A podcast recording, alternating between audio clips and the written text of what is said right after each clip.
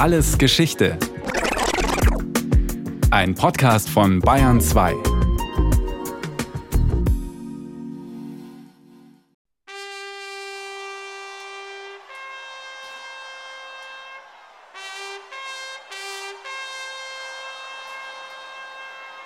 Das Volk, das einst Macht, die Armee, kurz alles verlieh, hält sich zurück jetzt. Nach zwei Dingen lechzt es nur, nach Brot und Spielen. So schrieb im späten ersten Jahrhundert nach Christus missbilligend der römische Satiriker Juvenal über seine Mitbürger. Juvenal missbilligte viel und gerne. Aber der Begriff Brot und Spiele ist bis heute sprichwörtlich für eine unpolitische, nur noch an materiellen Dingen interessierte Öffentlichkeit geblieben. Das Brot der Antike war die Getreidezuteilung, die dem stadtrömischen Volk zustand, eine Art früher Sozialversicherung. Zu den Spielen gehörten Theateraufführungen, sportliche Wettkämpfe, Wagenrennen im Circus Maximus, einer riesigen ovalen Rennbahn mitten in der Stadt Rom und Gladiatorenkämpfe in Amphitheatern wie dem Kolosseum. Sportliche Wettkämpfe, etwa die berühmten Olympischen Spiele in Griechenland, waren in der Antike weit verbreitet. In Rom entstanden öffentliche Spiele vermutlich schon im 6. vorchristlichen Jahrhundert. Aber wozu dienten sie? Waren sie wirklich nur populistische Unterhaltung? Nein, sagt Frank Bernstein, Professor für alte Geschichte an der Universität Frankfurt. Die Spiele müssen wir ganz bestimmt festhalten. In Rom und auch in anderen antiken Kulturen haben eine religiöse Wurzel. Wir müssen das ernst nehmen, den Gedanken, wir haben dafür vielerlei Spuren aus der Antike, dass es einen Jupiter, den höchsten Staatsgott Roms, gefreut hat, wenn ihm zu Ehren die Pferde oder die Wagen gut liefen. Denn nicht nur die Wagenrennen waren Bestandteil der Spiele, sondern es gab ein Riesenset von rituellen Ereignissen und Handlungen im Zusammenhang mit diesem Ereignis des Wagenrennens. Und so müssen wir uns das auch vorstellen in Verbindung mit dem Theater und anderen Spielarten.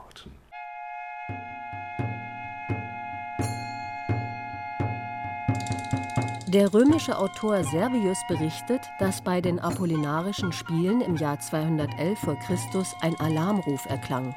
Hannibal stehe vor den Toren Roms. Die Männer strömten aus dem Theater, um die Stadt zu verteidigen. Doch es stellte sich als falscher Alarm heraus. Nun packte die ins Theater zurückkehrende Menge eine andere Furcht.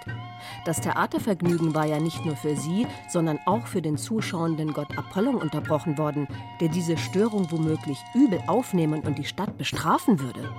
Doch die Sorge erwies sich als grundlos. Sie fanden den greisen Mimen Pomponius, der ganz alleine auf der Bühne tanzte. Auf ihre Fragen sagte er, er habe seinen Tanz nicht unterbrochen. Man kann sich vorstellen, wie die Römer wieder auf ihre Sitze sanken und sich den Angstschweiß von der Stirn wischten. Sogar ein Sprichwort ist überliefert, das bei dieser Gelegenheit entstanden sein soll. Alles ist gerettet, wenn nur der Greis tanzt. Die römischen Spiele folgten keinem Bundesligaspielplan, sondern fanden an heiligen Tagen zu Ehren bestimmter Gottheiten statt. So brachten es die Römer im Jahr auf zusammengerechnet zweieinhalb Monate, sozusagen Feiertage. Die Götter nahmen buchstäblich persönlich an den Spielen teil, erklärt Frank Bernstein von der Universität Frankfurt. Man lud diesen Gott förmlich ein, das ist uns fremd. Man holte sein Kultbild und führte in heiliger Prozession einer sogenannten Pompa diesen Jupiter, den man sich real gegenwärtig vorstellte, runter in eine Talsenke zwischen Palatin und Aventin, das spätere Zirkustal.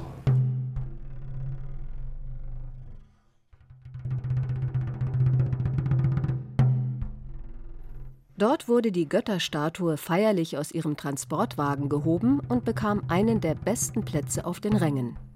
Dann vollzog ein hoher Amtsträger ein öffentliches Opfer es wurde ein Tier geschlachtet oder in feierlicher Zeremonie Wein, Rebenblut auf die Erde gegossen. Und dann konnte es losgehen. Bei weitem der größte Publikumsmagnet waren die Wagenrennen. Im 4. Jahrhundert berichtete der griechische Geschichtsschreiber Ammianus Marcellinus erstaunt aus Rom: Die Lieblingsbeschäftigung aller Römer ist es, sich von früh bis spät der Sonne und dem Regen auszusetzen, um bis in alle Einzelheiten die Vorzüge und Fehler der Rennfahrer und Pferde zu mustern. Sobald der ersehnte Tag der Pferderennen graut, eilen alle wild durcheinander in den Zirkus, so als wollten sie die Rennwagen noch an Schnelligkeit übertreffen. Noch heute imponiert die Rennbahn in Rom, der Circus Maximus mit 650 Metern Länge und 180 Metern Breite. Zwischen 150.000 und 200.000 Menschen fanden in ihm Platz. Zum Vergleich, selbst das riesige Kolosseum konnte nur maximal 50.000 Zuschauer fassen. Sieben Runden mussten die vier Gespanne zurücklegen, ehe der Sieger seine Palme und vor allem sein Preisgeld entgegennehmen konnte. Beim Wagenrennen konnte man reich werden. Der Lohn eines Rennfahrers der Roten Partei ist so viel wie das Einkommen von 100 Advokaten, klagte wieder missbilligend Juvenal. Es gab vier römische Rennställe, gewissermaßen die Fußballclubs der Antike. Die Roten, die Weißen, die Grünen und die Blauen. Auch die Zuschauer konnten reich werden oder aber viel Geld in den Sand der Rennbahn setzen. Im Zirkus wurde viel und oft gewettet. So erstaunt einen die Beobachtung des Ammianus Marcellinus nicht. Mit größter Leidenschaft erwarten die Römer den Ausgang der Wagenrennen. Es gab noch einen weiteren, reizvollen Grund, den Zirkus zu besuchen. Im Theater und Amphitheater hatte das Publikum streng getrennt nach Stand und Geschlecht zu sitzen. Auf den besten Plätzen ganz vorne die Senatoren, danach der zweite Stand, die Ritter, dann das Volk und ganz oben auf den Stehplätzen die Sklaven und die Frauen. Für den Zirkus galten solche lästigen Vorschriften nicht. Und so riet der Dichter Ovid in seiner verschmitzten Flirtanleitung der Liebeskunst einem jungen Mann, der seiner Angebeteten näher kommen will, zum Besuch der Wagenrennen. Sitze neben ihr, da niemand dir es verwehret. Deine Seite verein ihrer, so nahe du kannst. Das römische Theater war eine für den modernen Menschen eher befremdliche Angelegenheit. Es gab zwei Hauptgattungen. Die eine war der Pantomimus, in der ein Tänzer zur Flötenbegleitung in verschiedenen Rollen tanzte, während ein Chor die Handlung besang. Als ein solcher Pantomimentänzer hatte einst Pamponius die apollinarischen Spiele gewissermaßen gerettet. Die zweite Theatergattung war der ganz ähnlich benannte Mimus, eine Art volkstümliches Lustspiel mit reichlich derben Witzen und anzüglichen Elementen. Beide erfreuten sich beim Volk großer Beliebtheit, wie aristokratische Beobachter immer wieder naserümpfend bemerkten. Bei allen Römern beliebt waren schließlich die wohl auch heute noch berühmtesten Spiele, die Gladiatorenkämpfe. Sie sind eine einzigartige römische Erfindung und waren in ihrer Beliebtheit nur noch von den Wagenrennen übertroffen. Svenja Grosser ist Gründerin und Chefin der Gladiatorenschule Ludus Nemesis in Hamburg. In ihrer Freizeit tritt sie selbst als Gladiatorin auf. Ich denke, das Einzigartige an der Gladiatur ist es, dass es ja diese Kämpfe gab, wenn einer aufgegeben hat, dass das Publikum tatsächlich entscheiden konnte, ob der überlebt oder nicht. Wobei aber man auch herausstellen muss, dass ja eben nicht jeder Kampf ein Kampf auf Leben und Tod war oder wo überhaupt diese Frage gestellt wurde. Diese Kämpfe auf Leben und Tod, also Cine-Missione, wo sowieso der Verlierer sterben musste, war äußerst selten, weil kostete extra. Jeder tote Gladiator musste sozusagen dem Inhaber der Gladiatorenschule erstattet werden. Vor allem die römischen Kaiser waren reich genug, dem Volk diesen ultimativen Nervenkitzel eines Kampfs um Leben und Tod zu bieten. Oder eine fast andere, ebenso große Sensation: Frauen in der Arena. Antike Gladiatorinnen sind tatsächlich nachgewiesen, allerdings waren sie absolute Exotinnen und immer eine ganz besondere Attraktion. Von Anfang an waren die Spiele ungeheuer populär. Bereits gegen Ende der Republik, etwa um die Zeitenwende, gab es an 76 Tagen im Jahr öffentliche Spiele, an denen dann natürlich auch nicht gearbeitet wurde. Schon damals schrieb der römische Geschichtsschreiber Titus Livius Von einem gesunden Anfang sind die Schauspiele zu diesem selbst für mächtige Reiche kaum erträglichen Wahnsinn geworden. Große Spektakel erfreuten die Götter, aber sie erfreuten zweifellos auch die Römer, und das wiederum erfreute die Politiker. Und weil Spiele ja zunächst religiöse Veranstaltungen waren, lagen Religion und Politik kaum trennbar beisammen.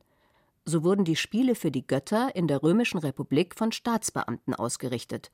Dafür gab es aus der Staatskasse einen Zuschuss, aber wer ein besonders prächtiges Spektakel veranstalten wollte, der griff selber großzügig in die Tasche, erzählt Frank Bernstein. Die Magistratur, das Amtswesen war zum Sprungbrett von besonders karrieregeilen Aristokraten geworden, die einander versuchten zu übertrumpfen. Wer wählte? Der Populus Romanus, das römische Volk. Jeder römische Bürger hatte eine Stimme, die auch entscheidend sein konnte, etwa bei den sogenannten Volkswahlen der Beamten. Und da lag es doch nahe, gerade auch bei diesen publikumswirksamen, besonders großen Spektakeln, die Massen versammelten, dass da die Magistrate, die Ädilen zumal, sich übertroffen haben. Denn jede Darbietung war natürlich mit dem Veranstalter nicht nur für den Tag, sondern wenn sie besonders prächtig war, auf Dauer verbunden. Vom 5. bis zum 1. Jahrhundert vor Christus bestanden die öffentlichen Spiele aus Pferde- und Wagenrennen, athletischen Wettkämpfen und Theateraufführungen. Gladiatorenkämpfe hingegen waren ursprünglich Bestandteil der Begräbnisfeier für bedeutende Persönlichkeiten gewesen. Sie fanden zum ersten Mal im Jahr 261 vor Christus statt. Doch aus dem Begräbnisspektakel des bewaffneten Zweikampfs wurde bald ein wahrer Publikumsmagnet und als solcher ebenfalls für ambitionierte Politiker interessant. Dazu Svenja Grosser von der Gladiatorenschule Ludus Nemesis in Hamburg. Weil es ja ursprünglich Begräbnisfeierlichkeiten waren und die Leute aber eben diese Kämpfe auch äh, sehr gerne mochten, denen gerne zugeguckt haben, dass man dann, wenn man gerade für ein Amt kandidierte, gesagt hat, man will den Leuten auch was bieten, um die Stimmen zu kaufen. Dann hat man geguckt, äh, habe ich einen Verwandten, der vielleicht vor fünf Jahren gestorben ist oder so. Dem zu ehren richte ich jetzt ein paar Spiele aus. Sprich, also der Todesfall von dem, den man ehren will, ist nicht mehr unbedingt genau zeitlich gekoppelt an die Spiele, sondern da liegt schon mehr Zeit dazwischen. Weil es passt gerade jetzt nach fünf Jahren besser, weil ich jetzt für das Amt für, was weiß ich, äh, Edil, Prätor, Questor oder gar Konsul kandidiere. Julius Caesar stürzte sich bei den Wahlen für das höchste Amt, das Konsulat, in ungeheure Schulden und wurde gewählt. Der Geschichtsschreiber Cassius Dio berichtet: Caesar erhielt Beifall, weil er die römischen Spiele und die Spiele der großen Mutter aufs prunkvollste gab, überdies bei dem Leichenbegängnis seines Vaters den glänzendsten Gladiatorenkampf veranstaltete. Die Kosten bestritt er zum Teil mit seinem Amtsgenossen, zum Teil aber aus eigenen Mitteln so schien er allen Ruhm allein zu ernten. Doch es ging nicht nur um Stimmenfang oder Stimmenkauf. Freigebigkeit, lateinisch liberalitas, war eine hochgeschätzte Tugend. Von reichen Männern wurde einfach erwartet, dass sie das Volk an ihrem Reichtum teilhaben ließen. Der Clou an der Sache, ein erfolgreicher Politiker wurde auch reich. Als Konsul wurde man mit der Kriegsführung betraut. Und das hieß fast immer ein Eroberungskrieg, in dem man die eroberten Gebiete extrem gewinnbringend ausplündern konnte. Diese Chance aber verdankte man wiederum dem Volk, das einen gewählt hatte. Frank Bernstein von der Universität Frankfurt. Wenn ich als Herrscher große Schauspiele, Spektakel gebe, dann steigere ich natürlich auch meine Akzeptanz und zeige mich auch als Wohltäter, als euer Geht. Und das ist ein sich verselbstständigendes, nicht in Frage gestelltes System. Der Reiche muss dem Armen geben, um es mal ganz platt zu sagen. Das war der Erwartungshorizont eines antiken, nicht reichen Menschen. Sie müssen sich ja vorstellen, dass es auch kein Sozialsystem gab. Man kann also die Spiele als eine Art Umverteilung sehen. Es wurden ja nicht nur Unterhaltung und Spektakel geboten, sondern auch ganz handfeste Leistungen. Volksnahe Kaiser wie Caligula und Nero waren dafür bekannt, dass sie im Zirkus großzügige Geschenke ins Publikum warfen. Zu den Spielen gehörten auch öffentliche Speisungen, die man vornehm als Gastmähler bezeichnete. So konnte noch der ärmste Römer sich stolz als Gast Cäsars bezeichnen. Bei den sehr beliebten Tierhetzen wurden zahlreiche exotische Wildtiere in der Arena erlegt. Es liegt nahe, dass die daraus resultierenden Unmengen von frischem Fleisch an die Zuschauer verteilt wurden. Gratis Giraffenbraten und Elefantensteak fürs römische Volk. Im Jahr 59 vor Christus berichtete der große Redner und Politiker Cicero in einem Brief von der politischen Lage in Rom. Wie das Volk denkt, hat sich besonders im Theater und bei den Spektakeln gezeigt. Bei den Gladiatorenspielen wurde der Veranstalter jämmerlich ausgepfiffen. Bei den apollinarischen Spielen zog der Tragöde Diflius frech über den Ex-Konsul Pompeius her. Überhaupt das ganze Stück wurde mit Murren und Lärm aufgenommen. Als Cäsar kam, blieb es totenstill. Nach ihm trat der junge Curio ein, der wurde so beklatscht, wie man einst Pompeius zu beklatschen pflegte. Cäsar war tödlich beleidigt. Solche Berichte finden sich häufig. Nicht bei politischen Veranstaltungen wie in Volksversammlungen, sondern bei öffentlichen Spektakeln äußerte sich der Volkswille. Rom war eine Kultur, in der Harmonie und Konsens sehr wichtig waren.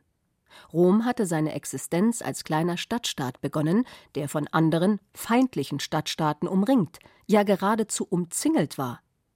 So jedenfalls sahen es die Römer, die nach und nach alle sie umgebenden Völker eroberten, aus schierer Selbstverteidigung, wie sie selber glaubten. Ein in seiner eigenen Wahrnehmung kleiner, von Feinden umzingelter Stadtstaat aber ist unbedingt auf innere Einigkeit angewiesen, wenn er überleben will.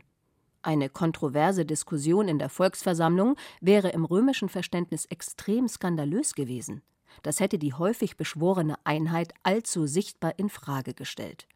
Aber irgendwo musste man auch Kritik äußern dürfen.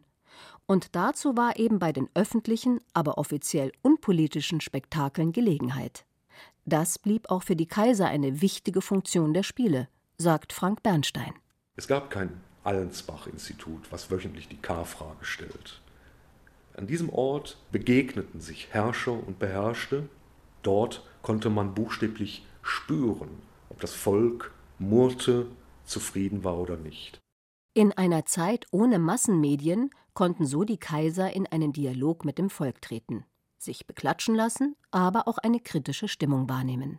Auch der Kaiser braucht Soldaten, auch der Kaiser braucht Helfer, auch der Kaiser braucht Handwerker.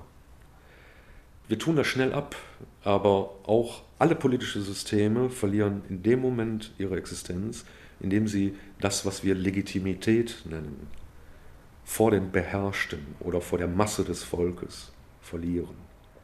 Ich glaube, dass wir das sehr, sehr stark so verstehen müssen, dass das gar nicht in Frage gestellt wurde.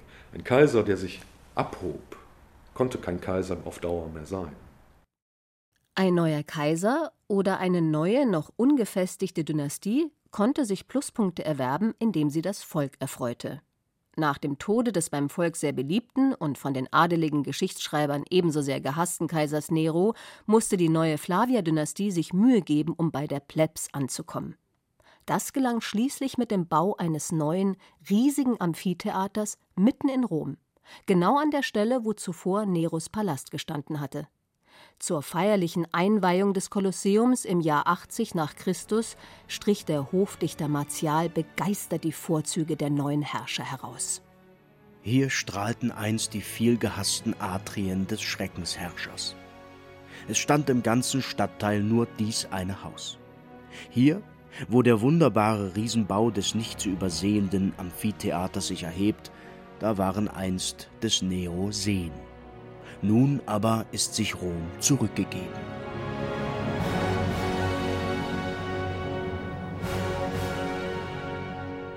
Das war der Ort, wo Gottesdienst geübt wurde. Es war der Ort, wo sich Herrscher und Beherrschte begegneten. Es war der Ort, um die Leistungsfähigkeit des römischen Staates zu zeigen. Es war der Ort, wo auch Gerechtigkeit vollzogen wurde. In der Arena ließen sich wirkungsvoll römische Tugenden inszenieren, allen voran Tapferkeit, Virtus, die römische Kardinaltugend. Sie wurde von den Gladiatoren verkörpert, die halbnackt in den Kampf zogen und furchtlos dem Tod ins Auge blickten. Auch öffentliche Hinrichtungen fanden in der Arena statt. Je bizarrer und blutiger, desto besser. Sie sollten ja nicht nur unterhalten, sondern auch abschrecken. Die segensbringende Wirkung der, natürlich römischen, Zivilisation ließ sich in der Arena ebenfalls gut in Szene setzen. Etwa wenn man eine besonders erfolgreiche Eroberungsschlacht nachstellte, um auch das Volk in der Heimat am Sieg teilhaben zu lassen. Zur Erbauung der Römer traten Gladiatoren häufig mit Waffen und Ausstattung besiegter Feinde auf. Das Amphitheater war Infofernsehen und Propagandamaschine in einem, erzählt Gladiatorin Svenja Grosser. Natürlich ist es Unterhaltung, aber nicht ohne Sinn und Verstand. Die Römer haben besiegte Völker in die Arena sozusagen gebracht oder in ihre Ausstattung. Und die haben sie natürlich dann immer noch ein bisschen modifiziert, damit es eben in der Arena machbar ist. Also der Trex, der Thraker mit der Sieger, dieses Krummschwert. Und die Römer haben halt dieses Volk besiegt, genauso wie Gallus, also der Gallier. Dass man dann auch den Leuten auch vielleicht durch so eine Veranstaltung die besiegten Völker überhaupt präsentiert. So sahen die aus, solche Wilden waren das und wir haben es geschafft, sie zu besiegen. Spektakel in Rom. Gewiss dienten sie der Unterhaltung. Zu den Spielen gingen die Römer, um auf schnelle Pferde zu wetten und reich zu werden, um muskulöse Athleten und Gladiatoren anzuhimmeln, um mit der schönen Banknachbarin zu flirten. Aber die Spiele waren immer auch Gottesdienst, der die Götter erfreuen und damit gnädig stimmen sollte. Und sie waren auch immer Politik. Wenn die Machthaber prunkvolle Spiele veranstalteten, war das auch ein Mechanismus der Umverteilung die Spiele dienten als Ort politischer Kommunikation und als Bühne für die Inszenierung römischer Tugenden und römischer Überlegenheit. Sie waren alles zusammen. Die Spiele waren Rom.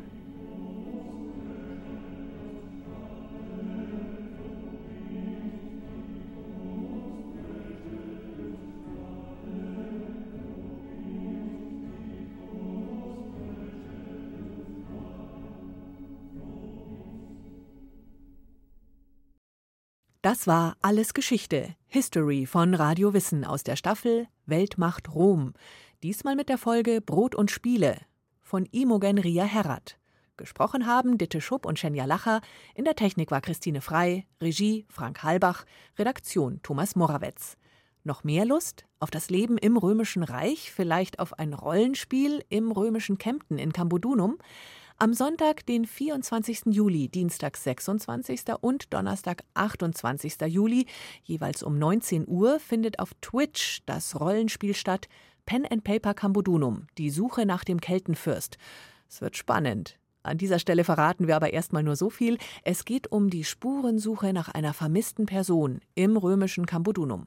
Mehr Infos zum Spiel und natürlich über Kelten und Römer in Bayern gibt's auf ardalpha.de und in den Shownotes zu diesem Podcast.